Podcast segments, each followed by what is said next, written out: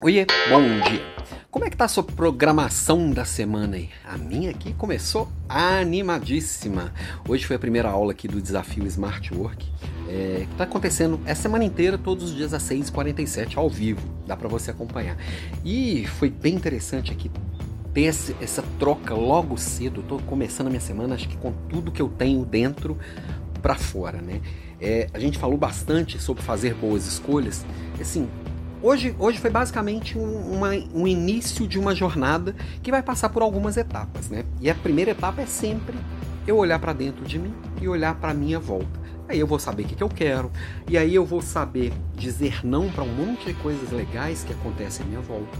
Eu vou parar de sofrer com a perfeição que ela não vai acontecer, e eu vou conseguir, com, com essa base, fazer boas escolhas. Então, é, para começar a semana te provocando aqui também, qual é o hábito que você vai abandonar? É o dever de casa, pessoal. Lá em deles é assim: hoje você vai escolher um hábito para você abandonar.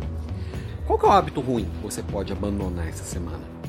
Porque mais do que trazer novos hábitos, novas ideias, novas coisas para nossa agenda, a gente tem que escolher aquilo que está atrapalhando a gente que tem que tirar da frente. Isso vai passar por Deixar um hábito que às vezes é confortável, não traz nenhum benefício, mas é confortável. Deixar de fazer isso às vezes é muito difícil.